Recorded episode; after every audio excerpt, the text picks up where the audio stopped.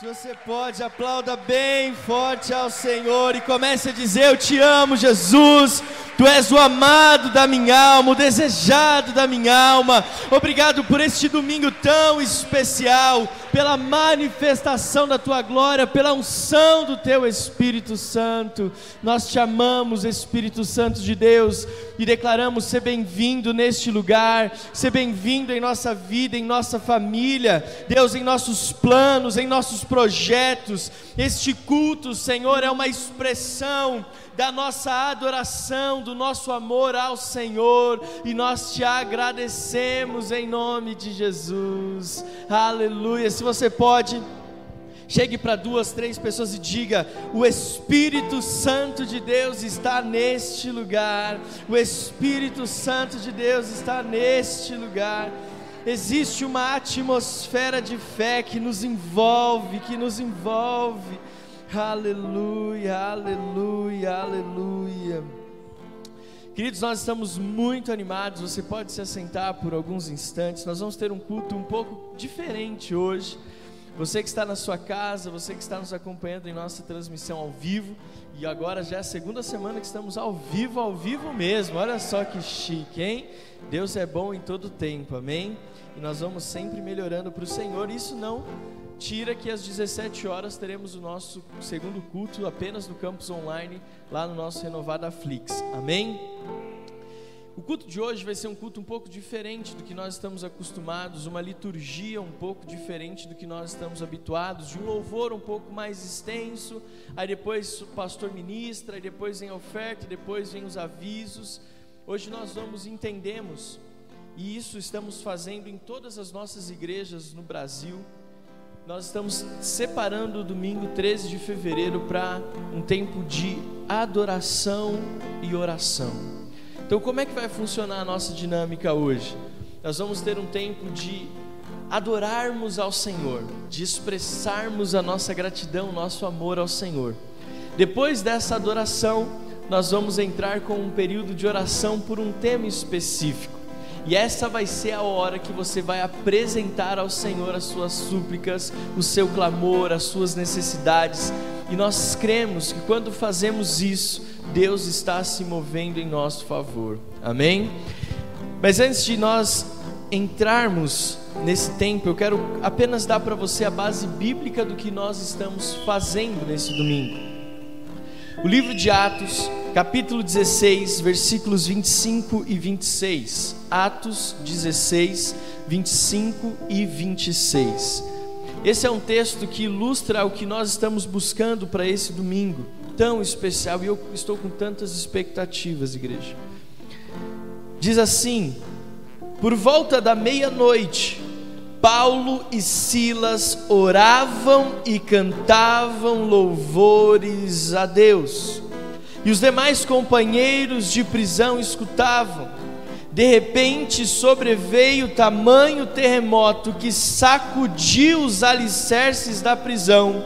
Todas as portas se abriram e as correntes de todos os presos se soltaram. Se você crê nessa palavra, levante a sua mão e diga: Eu creio nesta palavra. Eu creio. Você que está na sua casa, eu creio nesta palavra. Deixa eu liberar para você quatro verdades sobre esse texto. Primeira, a oração e a adoração mudam a nossa vida. Essa é a primeira verdade. A oração e a adoração chegam ao trono de Deus. Amém? mas nós somos mudados por ela, porque Deus é imutável. Deus ele é o mesmo ontem, hoje e será eternamente. Então, por que nós oramos? Por que, que nós adoramos, Sandra? Porque quando nós temos essa atitude de oração e de adoração, nós somos transformados. Amém? Essa é a primeira verdade que nós queremos liberar sobre a sua vida. A segunda, a adoração e a oração, elas transformam ambientes, elas mudam ambientes.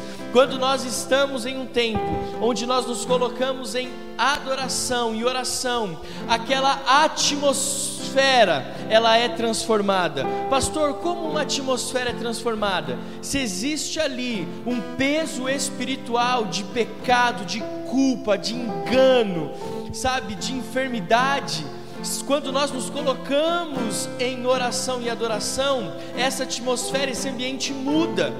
Jesus, quando chegou em Caná da Galileia, num casamento onde ele foi convidado juntamente com seus discípulos, Evangelho de João, capítulo 2, a Bíblia fala que Jesus, por estar ali, mudou o ambiente, a atmosfera daquela família. A transformação da água em vinho, preste atenção, a transformação da água em vinho foi só um sinal físico do que já tinha acontecido no mundo espiritual. A transformação da tristeza em alegria. Amém? Então, quando nós colocamos a nossa vida no altar em oração e adoração, o ambiente muda. Se ele está um ambiente carregado de trevas, a luz se estabelece ali. Agora, pastor, você, talvez fale assim para mim, pastor, mas a minha vida já tem sido de vitória. Mesmo quando você vive em vitória, se você ainda estabelece adoração e oração, aquilo que já está bom pode ficar ainda melhor. Olha para quem está perto de você e diga: Eu vejo a sua oração e a sua adoração mudando ambientes, transformando ambientes. Sabe?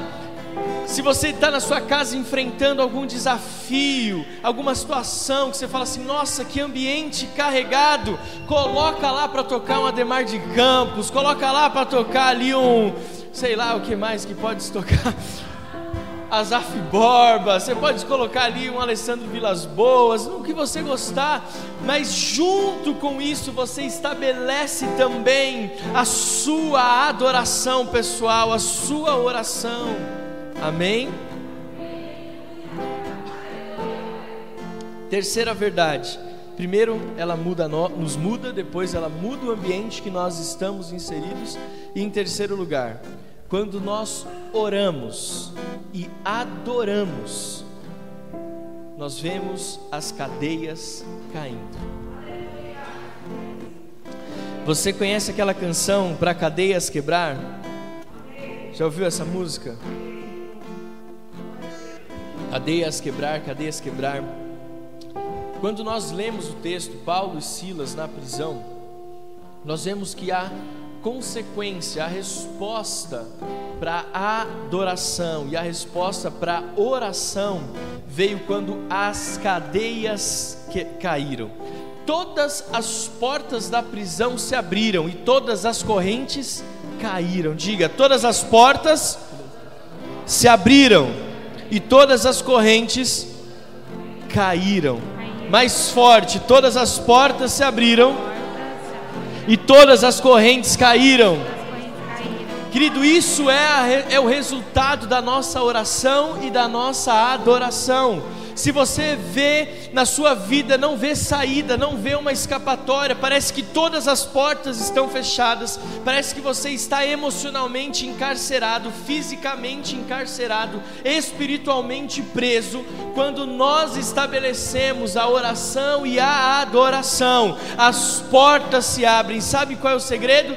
Paulo e Silas não tinham nenhuma chave na mão deles, fisicamente falando, eles entenderam que a chave que abria as portas e que tirava as correntes era a oração e a adoração. Quando nós ativamos a oração e a adoração, o próprio Espírito de Deus se move com a chave que abre a porta para nos trazer a liberdade. Aleluia!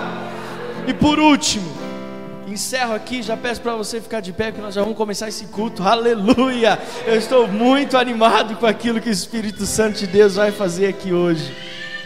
Em quarto lugar, quem estava adorando? Paulo e Silas. Mas os dois versículos que nós lemos trazem duas curiosidades bem interessantes. Primeira, Paulo e Silas oravam e cantavam louvores ao Senhor e todos estavam escutando. Todos estavam escutando. E depois que as portas se abriram e as correntes quebraram, diz que todos, todos, não foi a corrente só de Paulo e Silas, não foi a cela só de Paulo e Silas, mas foi de todos os que estavam ali. Talvez você está dizendo, é muito peso, pastor.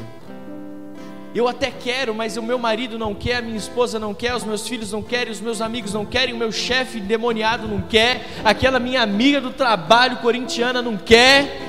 E corintiana não pode me zoar hoje, tá bom? Porque nós estávamos firmes e fortes lá, jogamos bem. Mas